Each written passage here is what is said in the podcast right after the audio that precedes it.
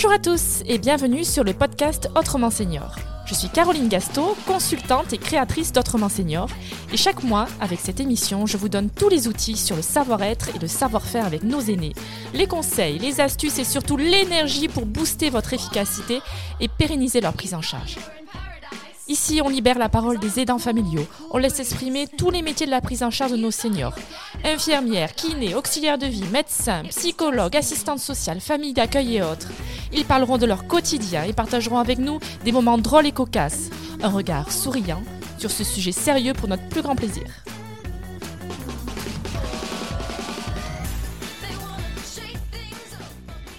Bonjour Elodie. Bonjour Caroline je suis ravie de te rencontrer aujourd'hui euh, pour ce podcast. J'aimerais euh, faire découvrir un petit peu euh, ce qu'est ton métier, le métier d'orthophoniste. Tu le pratiques maintenant depuis 7 ans. Exactement. Souvent, dans mon expérience au travail, on me demande qu'est-ce qu'une orthophoniste, quel rôle tu as auprès notamment des personnes âgées, parce que on sait très bien qu'une orthophoniste, c'est pas uniquement les personnes âgées, c'est aussi les enfants. Oui. Mais voilà, aujourd'hui, on va se concentrer sur le travail que tu as auprès des personnes âgées. Mhm. Donc explique-nous déjà, euh, pourquoi va-t-on voir une orthophoniste? Alors en général, on va voir une orthophoniste euh, lorsqu'on rencontre un trouble ou des difficultés sur le plan du langage oral, aussi sur le plan du langage écrit et plus généralement de la communication. Mais ça peut être aussi euh, des difficultés qui sont situées sur ce qu'on va appeler les fonctions, tu vois, plutôt myofasciales.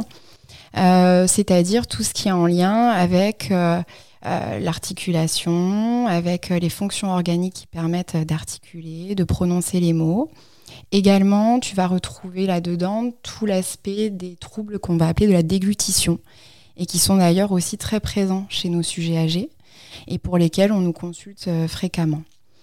Et puis après, effectivement, des atteintes plutôt cognitives puisqu'en fait, si tu veux, l'orthophonie, elle s'attache, euh, je dirais, à prendre en charge une dimension qui est très plurielle du langage. Euh, le langage dans sa fonction euh, et dans sa dimension très linguistique, c'est-à-dire d'articulation, de, prononcer, d'avoir un bon lexique, d'avoir une bonne syntaxe, mais tu as aussi tout l'aspect de la dimension du langage plutôt cognitive. C'est-à-dire que le langage est dépendant de certaines fonctions, notamment de la mémoire, mais aussi du raisonnement, euh, des fonctions qu'on va appeler plutôt exécutives, de planification, d'organisation, euh, d'inhibition, c'est-à-dire se retenir de faire une tâche. Euh, et puis il y a tout l'aspect, la dimension sociale du langage, parce que finalement le langage, c'est quoi? C'est vouloir être en interaction avec l'autre aussi. Donc il y a un élan à l'interaction qui doit être nécessaire pour que le langage puisse, puisse émerger.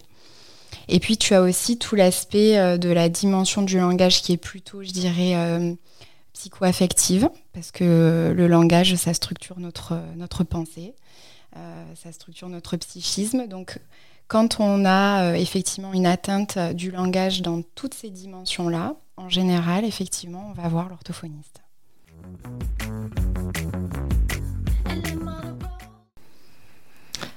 Ok, très bien. Et donc, euh, on est en train de parler à nos aidants, là. Qu'est-ce que tu leur conseilles? À quel moment euh, doit-on faire appel à une orthophoniste?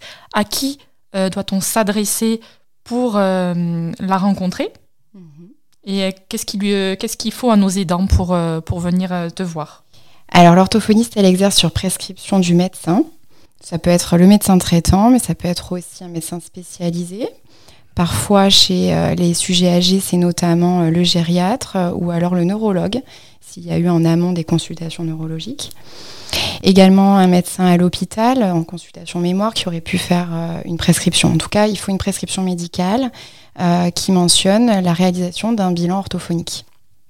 Avec rééducation si nécessaire, mentionner aussi si ça sera à domicile, éventuellement selon le besoin du patient, ou si ce sera au cabinet. Donc ça se fait en deux temps. Il y a d'abord un bilan, c'est ça alors, il y a d'abord un bilan pour évaluer effectivement les difficultés.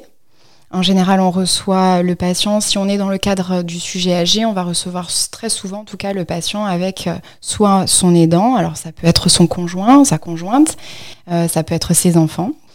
Euh, mais ça m'est arrivé aussi de faire un bilan avec pour aidant l'auxiliaire de vie. Quand il n'y a personne au domicile du, du, sujet âgé qui serait présent. Donc, tu as en tout cas l'obligation d'avoir une prescription médicale pour consulter une orthophoniste. Qui est-ce qui décide le rythme auquel il doit te voir? Alors c'est l'orthophoniste qui, à l'issue de son bilan, va indiquer euh, le rythme des séances, effectivement. Dans le cadre euh, souvent du, sujet euh, de, la prise en charge du sujet âgé, on préconise en tout cas une stimulation cognitive qui soit assez fréquente. Ça peut être deux fois par semaine, voire trois fois quatre fois si le planning de l'orthophoniste le permet, mais en tout cas l'idée vraiment à retenir, c'est qu'au plus la stimulation cognitive est fréquente et au mieux euh, on a des résultats. Euh, après, tout dépend aussi de la pathologie. Euh, on évoquait le fait que l'orthophoniste peut intervenir sur des aspects de troubles de la déglutition, auquel cas c'est peut-être moins gênant que ce soit une stimulation, en tout cas plutôt une intervention, je dirais, de l'orthophoniste, euh, qui soit à raison d'une séance hebdomadaire par, euh, tu vois, d'une séance hebdomadaire. Voilà. Mais tout dépend du, je dirais, du profil du patient, de sa pathologie, de ce pourquoi il vient consulter, de son besoin aussi, de sa demande. Je pense qu'il faut être aussi à l'écoute euh, lorsqu'on rencontre le patient et sa famille. Euh, de ces paramètres-là, parce que c'est pas l'idée d'imposer. En tout cas, c'est pas comme ça que euh, moi je, travaille, mais euh, j'explique avec mon bilan ce que j'ai pu retrouver comme difficultés, qui en général sont bien les difficultés qui sont déjà présentes à l'anamnèse et qu'on me raconte. Et après, ben, j'explique effectivement tant de séances par semaine me semble indiquer pour la prise en soin de ce patient. Donc je résume, euh, après avoir vu le médecin généraliste ou un médecin spécialiste comme un neurologue lors d'un bilan gériatrique par exemple, euh, le médecin donne une ordonnance. Après, avec cette ordonnance, tu fais un bilan, euh, tu évalues les besoins spécifiques du patient et tu proposes un certain nombre de séances en fonction de ses besoins. Est-ce qu'il y a une prise en charge une prise en soin, effectivement, une prise en charge euh, financière, tu veux dire? Oui, tout à fait. Alors, il y a effectivement une prise en charge. Les séances sont remboursées, euh, les séances d'orthophonie sont remboursées par l'assurance maladie et par la mutuelle. Donc normalement, le patient n'a rien à avancer. Et dans le cadre très souvent euh, de pathologies euh, plutôt neurocognitives, quand elles ont été en tout cas en amont euh, diagnostiquées par un neurologue, très souvent le patient se retrouve dans une situation en ALD. Et donc là, c'est la caisse qui règle intégralement les soins de l'orthophoniste. Ok. Et qu'est-ce que tu conseilles Plutôt cabinet ou domicile? Alors je dirais que là aussi, c'est une évaluation à la discrétion de l'orthophoniste. Euh, il y a parfois chez le sujet âgé des composantes, tu vois, annexes, des problématiques annexes. Par exemple, je pense à euh, des patients qui auraient euh, des troubles visuels. typiquement une DMLA par exemple, tu vois. L'idée ce serait pas de mettre en danger le patient pour qu'il puisse venir. Donc euh, c'est aussi à l'orthophoniste euh, de regarder ce qui pourrait freiner euh, le patient à venir au cabinet ou en tout cas ce qui pourrait créer des situations de mise en danger. Ensuite, si les troubles, par exemple cognitifs, sont très importants, que le patient risque d'oublier les rendez-vous, ou alors qu'il risque d'être dans une difficulté pour lire un agenda, etc., là aussi, je pense que c'est indiqué que l'orthophoniste intervienne à domicile. En tout cas, c'est mon cas. Et puis, il peut y avoir aussi un paramètre euh, moteur euh, qui fait que si le patient euh, est restreint dans ses conduites motrices, l'orthophoniste, bien évidemment, interviendra préférentiellement à domicile.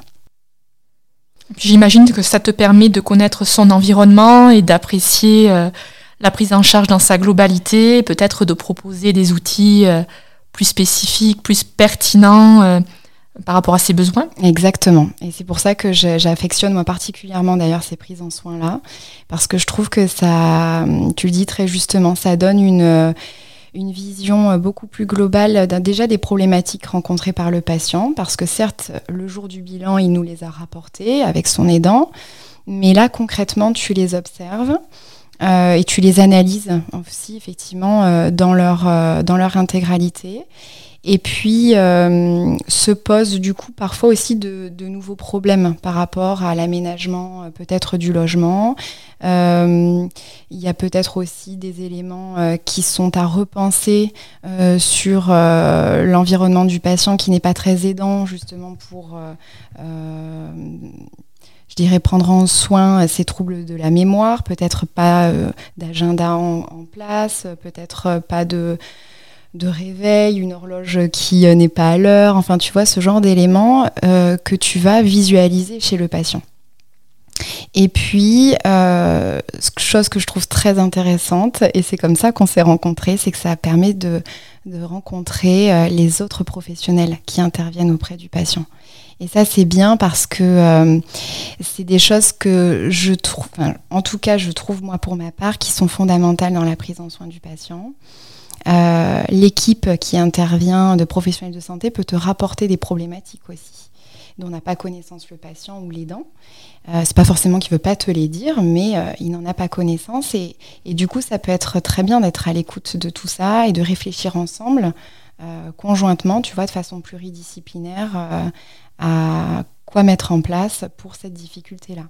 Et d'ailleurs, c'est ce qui se passe quand j'interviens aussi en EHPAD, parce que là, tu es avec une équipe médicale autour de toi, paramédicale, et donc c'est aussi intéressant euh, de travailler avec euh, ce qu'on te remonte comme problématique. Et parfois, c'est les auxiliaires de vie aussi, hein, d'ailleurs, qui, euh, qui sont dans une analyse très fine du quotidien du patient et qui vont te rapporter des éléments quand même très intéressants.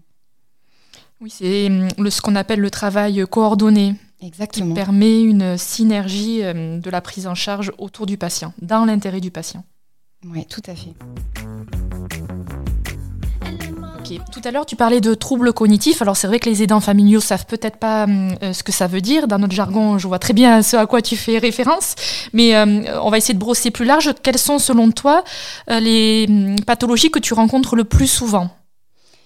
Alors je dirais que chez le sujet âgé, en tout cas, euh, au premier plan, c'est effectivement des troubles euh, neurocognitifs euh, importants qui peuvent se manifester au premier plan par des difficultés de mémoire.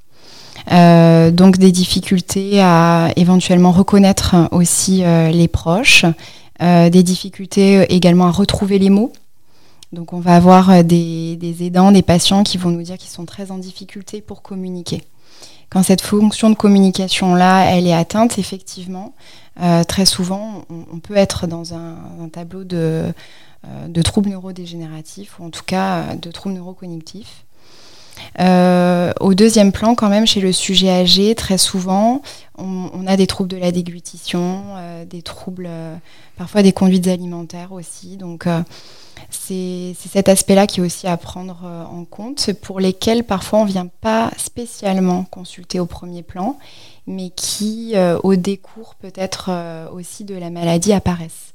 Et là, c'est vrai que du coup, on les inclut dans la prise en soin.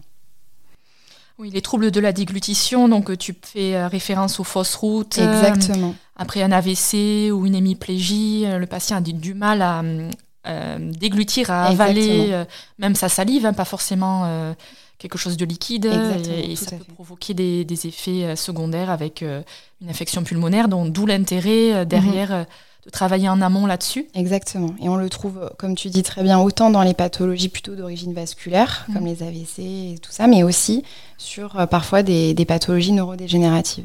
Une maladie de Parkinson aussi. Voilà, exactement, tout à fait. Et donc c'est vrai qu'il faut euh, euh, être à l'écoute de ça parce que les conséquences peuvent être du coup graves et donc c'est pas à négliger. Elodie, dis-moi, quels sont les trois conseils que te, donne, euh, que te demandent le plus les aidants familiaux vis-à-vis de leurs personnes, euh, de leurs proches atteintes d'une maladie d'Alzheimer?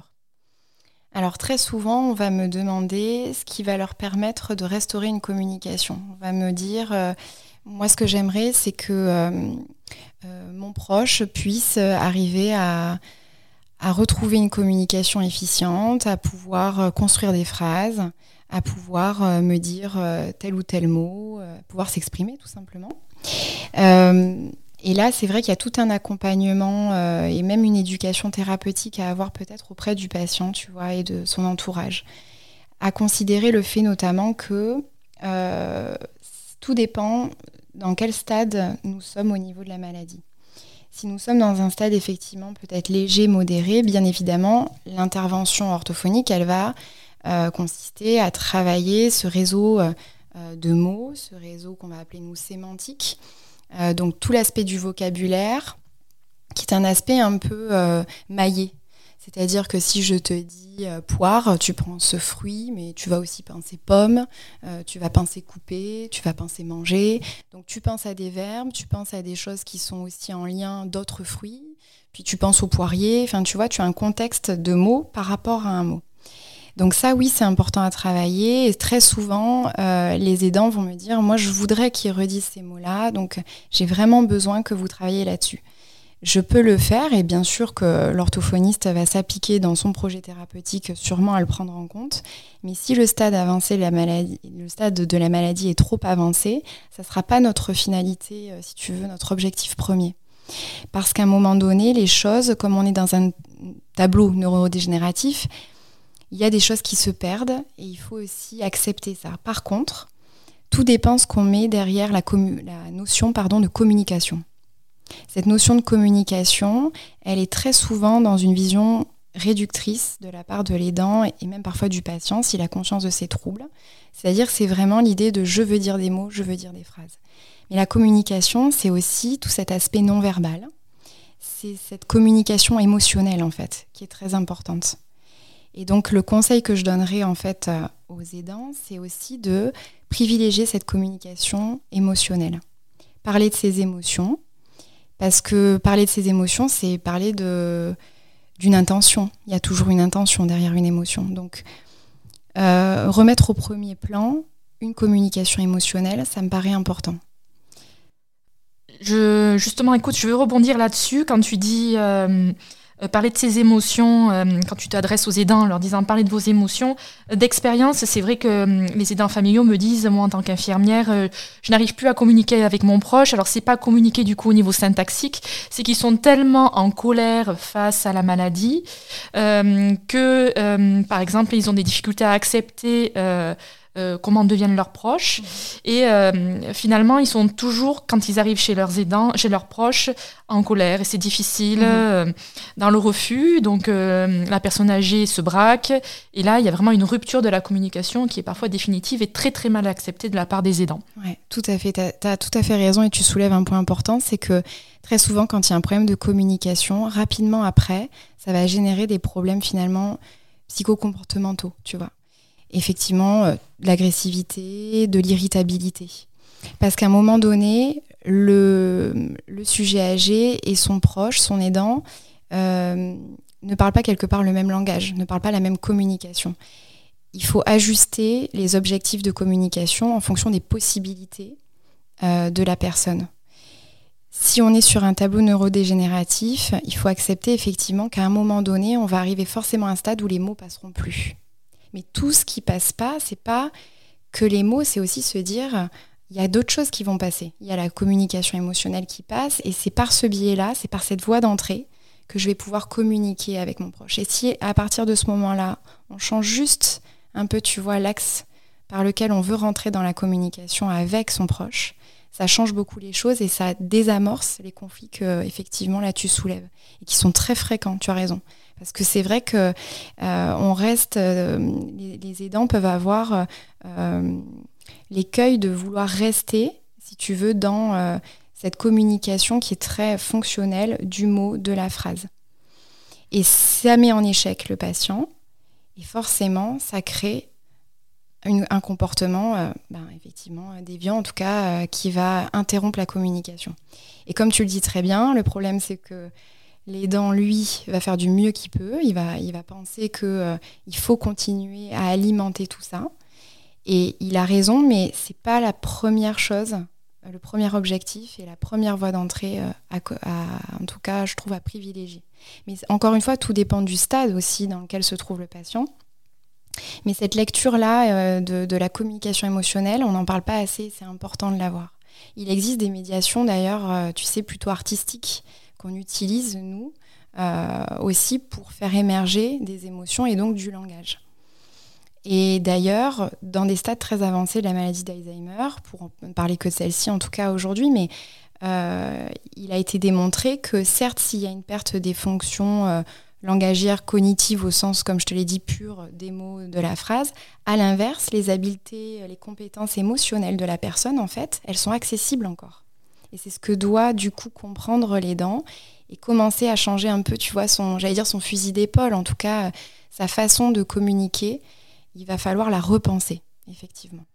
Alors concrètement, euh, par exemple, euh, un aidant familial se rend chez sa mère, mhm. euh, il se rend compte que peut-être sa mère n'est plus en capacité d'utiliser sa voiture. Mhm. Elle se met en danger, elle met en danger les autres éventuellement. Qu'est-ce que tu lui conseilles pour aborder ce sujet?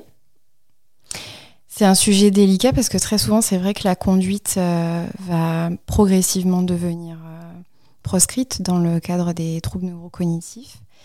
Euh, l'idée, c'est pas je pense, euh, d'aborder les choses frontalement avec le patient, mais plutôt euh, de justement lui demander comment est-ce que lui se sent dans la voiture. Est-ce qu'il se sent en sécurité quand il la prend? La dernière fois, le dernier trajet, qu'est-ce que, que tu avais ressenti? Peut-être si les dents étaient à côté. Tu sais, moi, ce que j'ai vu, c'est que euh, tu avais l'air d'avoir euh, un peu d'appréhension, peut-être. Euh, est-ce que tu es d'accord avec ça ou pas? Toujours demander peut-être aux patients de vérifier. On n'impose pas l'émotion que nous, on pense avoir lue sur le visage de, de notre patient, mais peut-être lui demander, lui dire, moi, il me semble que. Ça peut être intéressant d'être souvent là-dedans. tu sais, on dirait que. je pense que ça serait préférable euh, peut-être que euh, la prochaine fois que tu conduises, on, essaie peut-être de le faire ensemble. Euh, je reste à côté de toi. Et puis moi, je te dirai ce que j'en pense. on peut faire un test sur un petit trajet, mais la dernière fois, ça m'avait semblé difficile. Qu'est-ce que tu en penses, toi? Parce que tu sais, sur la, route, il y a quand même d'autres personnes. ça pourrait être délicat si, à un moment donné, on, voilà, on, déborde un peu euh, sur la ligne euh, de la voie euh, qui arrive en face. Donc, essayer de mettre le patient dans une perspective de réflexion, d'accompagner sa réflexion sur des potentiels dangers. Mais ne pas dire, écoute, c'est trop dangereux, on va arrêter. Et puis de toute façon, le médecin l'a dit. Donc c'est comme ça que ça va se passer. Mais tu vois, d'être vraiment dans un échange plutôt, et, ça peut, ce que je te dis, c'est pas en un quart d'heure que ça se passe. C'est-à-dire qu'encore une fois, il faut le préparer, il faut y revenir. Euh, il, faut, euh, il faut travailler ce, cette acceptation de la part du patient. Très souvent, chez nos sujets âgés, on a tendance, euh, les aidants bien évidemment, commencent à faire des tâches pour, à la place d'eux. Et donc, on reste dans cette logique-là, si tu veux. Et ça peut être intéressant de toujours quand même maintenant se remettre euh, dans un échange vraiment de moi tu sais je pense qu'il faudrait que je fasse ça pour toi. Qu'est-ce que tu en penses? Le médecin a dit ça la dernière fois j'aimerais qu'on en reparle tu vois ça me semble important. Qu'est-ce que tu en as compris? Qu'est-ce que ça qu'est-ce que tu ressens par rapport à ça? Comment est-ce qu'on pourrait faire si tu conduis plus euh, tu sais finalement il y a des solutions désamorcer peut-être des angoisses liées à cette cette problématique de conduite moi je peux t'amener, tu sais, on peut s'organiser en fait. Finalement, les choses sont pas si compliquées que ça quand on y regarde bien. Je vais te dire mon point de vue, puis tu me diras le tien. Finalement, euh, l'outil que tu donnes là, qui est très très important, s'applique pas forcément euh, uniquement aux euh, personnes atteintes de maladie d'Alzheimer, mais d'ordre général à toutes les personnes âgées, c'est ne pas l'infantiliser. Exactement, oui, tout à fait. Comme tu le disais si bien, euh, euh, avec l'âge, il y a ce qu'on appelle un inversement des rôles. Euh, nos parents perdent un petit peu d'autonomie et on aurait tendance à vouloir, à juste titre, avec pleine bienveillance, faire à leur place. Et finalement, je pense que c'est pas leur rendre service on est plus, euh, il faudrait plus être dans un processus, comme tu le dis, d'accompagnement, de stimulation et euh, justement de mettre toujours la personne euh, face à ses problèmes, mais avec beaucoup de douceur et la questionner sur ses propres capacités à, faire face aux problèmes qu'elle rencontre. Mhm. Toujours l'inclure dans les solutions proposées. Oui, tout à fait. Oui, nous sommes en train de, parler de, du Montessori pour personnes âgées, parce qu'en fait, il existe euh, apprendre à faire seul, c'est ça, Montessori pour les, enfants? Tout à fait. C'est effectivement la méthode qui consiste, alors grosso modo, mais à recentrer du coup l'enfant dans dans ses apprentissages, mais de façon très autonome, en lien avec euh, ces différentes intelligences. On peut avoir une intelligence artistique, euh, émotionnelle, musicale, euh, plutôt effectivement centrée sur les apprentissages. Mais du coup, c'est l'idée que l'enfant peut apprendre seul en étant bien guidé, en étant bien quand même entouré et cadré, mais que l'enfant, c'est un, un être apprenant dans tous les cas. Et donc, on va le stimuler avec des choses qui sont toujours en phase proximale de son développement, c'est-à-dire pas trop difficiles, mais juste un petit peu plus difficile que son niveau actuel, que ses capacités actuelles, pour qu'il puisse être en capacité de faire, mais en même temps d'apprendre une nouvelle compétence. Et donc maintenant, il existe aussi un courant Montessori pour personnes âgées. Du coup, ils apprennent pas, mais ils réapprennent euh, des processus qu'ils connaissaient, qu'ils ont peut-être perdus avec le temps. Mhm. Par exemple, en maison de retraite, j'ai vu qu'au lieu que hum, la personne âgée arrive et juste à mettre les pieds sous la table, on lui redonnait son rôle hum, euh, de mettre la table euh, avec la fourchette à droite, le couteau à gauche, mettons, le verre. Et euh, du coup, ça a restimulé des fonctions cognitives et qu'on arrivait à retrouver des apprentissages, des connaissances qui semblaient pourtant être perdues. Oui, tout à fait, effectivement. L'idée aussi, c'est, ça me fait penser ce que tu dis, par exemple, avec des, images qui peuvent être visuelles aussi. On peut reguider et restaurer effectivement euh, des, euh, des difficultés euh, qui seraient donc de l'ordre mnésique. Je pense notamment, tu vois, dans, dans le quotidien du patient, dans sa cuisine, mettre un petit pictogramme au niveau des portes de placard avec ce qui est à l'intérieur des placards. Là aussi, tu vas permettre d'avoir un accès par un biais, du coup, tu vois, via visuel, en tout cas, via le canal visuel tu vas pouvoir redonner la possibilité au patient d'aller ouvrir ce placard à bon escient pour y trouver ce qu'il souhaite. Donc effectivement, parfois, il faut euh, euh, repenser cette multimodalité-là, effectivement, dans euh, tout ce qui est prise en soin de la personne âgée. Et on peut l'appliquer aussi dans la chambre, par exemple, avec des pictogrammes, avec les sous-vêtements sont là, les vêtements. La salle de bain. Exactement. On peut aussi imaginer euh, des espèces, j'allais dire, de sets de table, mais pas que pour la cuisine d'ailleurs. Euh, parce que parfois le patient va euh, changer de place sa trousse de toilette, admettons, tu vois, et puis la retrouver pour le lendemain, ce qui peut être embêtant effectivement. Mais du coup, si on symbolise la trousse de toilette en ayant du coup le mot trousse de toilette écrit, si c'est un patient qui a une lecture qui est préservée, avec un accès sémantique préservé, tu peux tout à fait t'appuyer sur ces compétences-là et du coup symboliser par une fiche pacifiée euh, un rectangle, trousse de toilette et remettre cette trousse de toilette ici. Ça permet aussi aux patients du coup de de redevenir, en tout cas, de, de préserver cette autonomie-là à domicile aussi. Donc c'est vrai que les pictogrammes, c'est euh, un bon moyen. Et l'outil, à un moment donné, euh, par rapport à une de nos patientes qu'on avait en commun, tu m'avais parlé euh, euh, de prendre en photo l'équipe médicale et paramédicale pour pouvoir après mettre le nom dessous et retravailler. La mémoire à ce niveau-là Oui, tout à fait. C'est ce que je fais. Alors c'est vrai que souvent quand j'accompagne mes patients dans les prises en soins, ils ont un petit porte-vue avec des éléments effectivement de l'ordre euh, dont je reprends de façon généalogique euh, ben, tout, tout l'aspect euh, de l'histoire euh, du patient avec effectivement des photos de ses enfants, de ses frères, sœurs, de ses parents éventuellement, avec le prénom en dessous, de ses petits-enfants aussi, et puis de l'équipe effectivement intervenante autour de ce patient.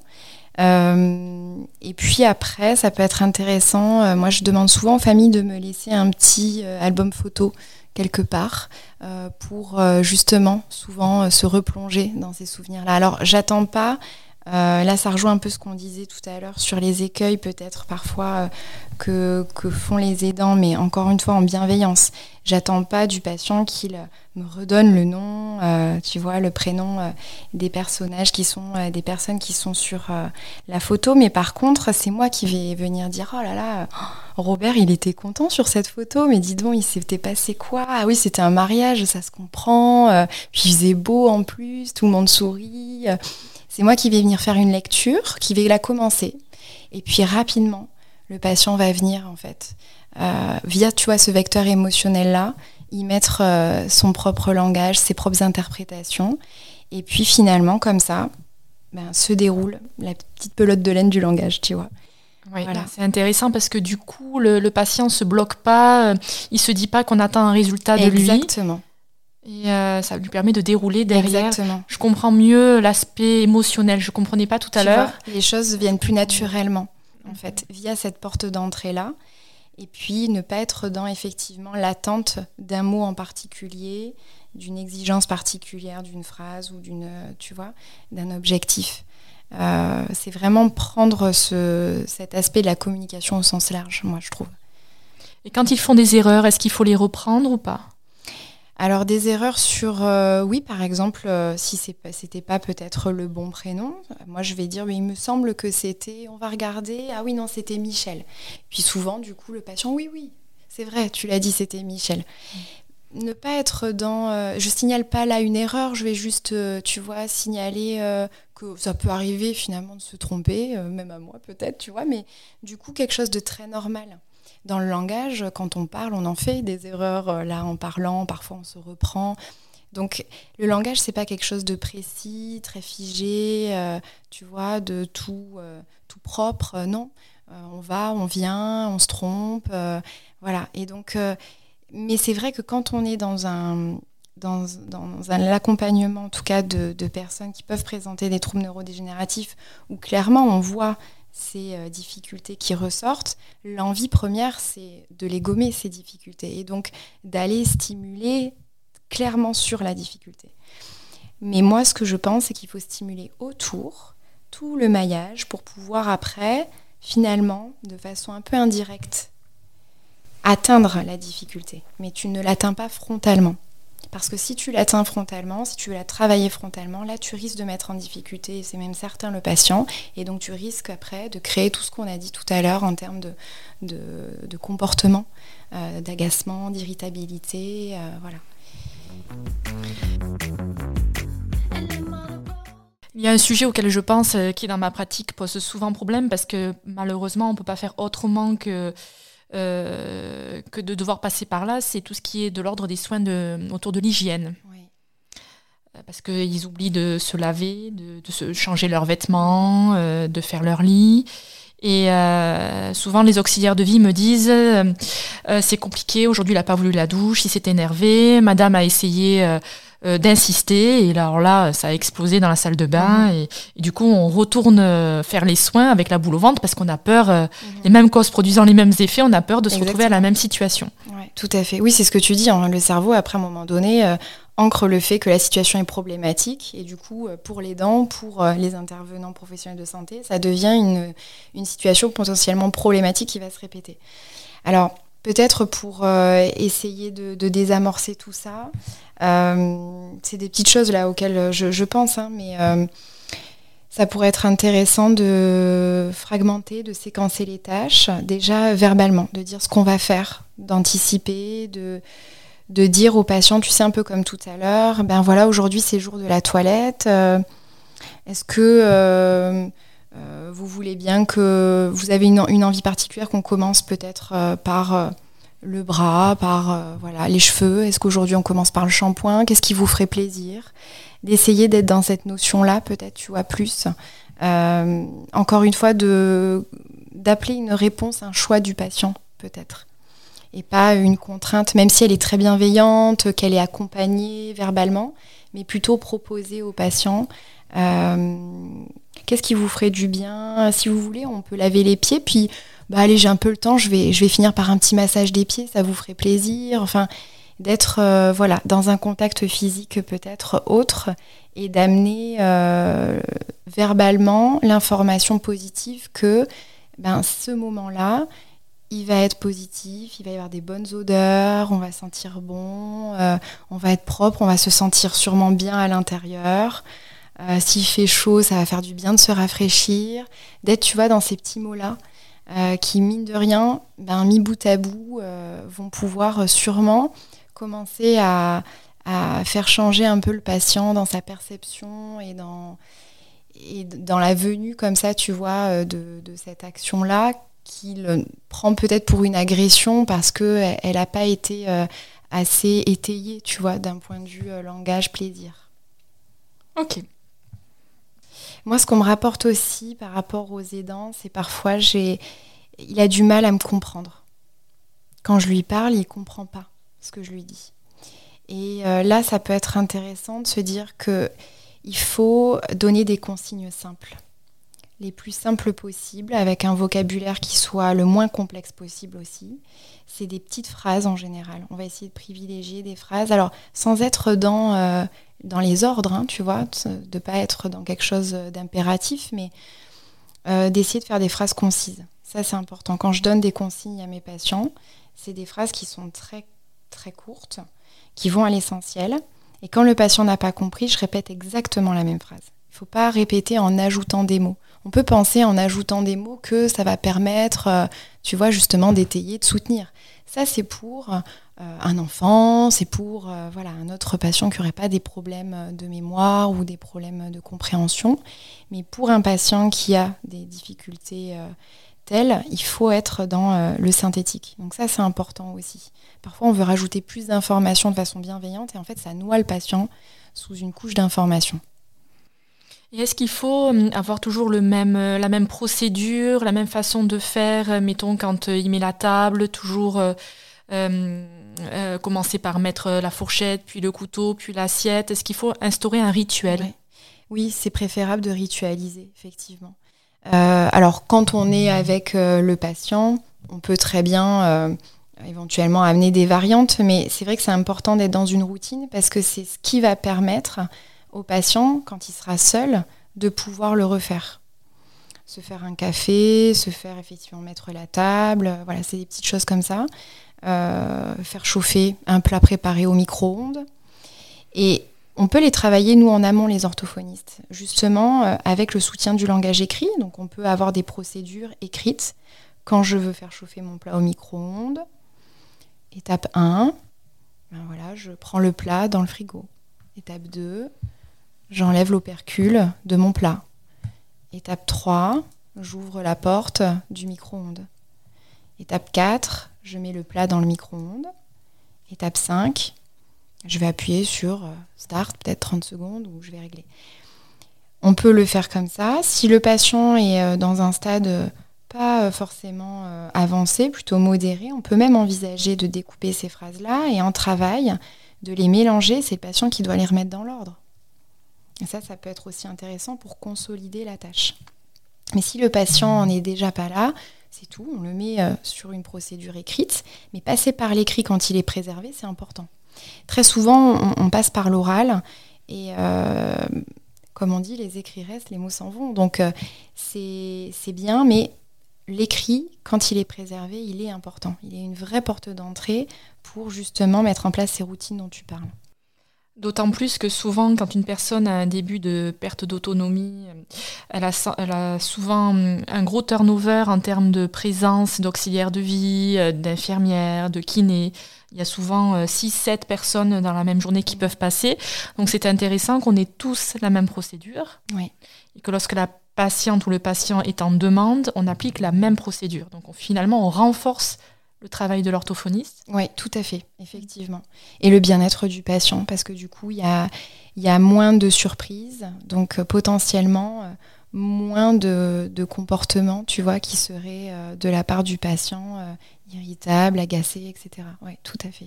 Parce que c'est un peu des mécanismes de défense, en fait. Hein. C'est-à-dire que le patient, il n'a pas envers nous quelque chose, tu vois, c'est pas contre nous qui, met en place euh, ce comportement-là. Nous, on pourrait l'interpréter comme ça, mais très souvent, la lecture que j'en fais, c'est que c'est quelque chose euh, de l'ordre de la défense, c'est pour se protéger eux.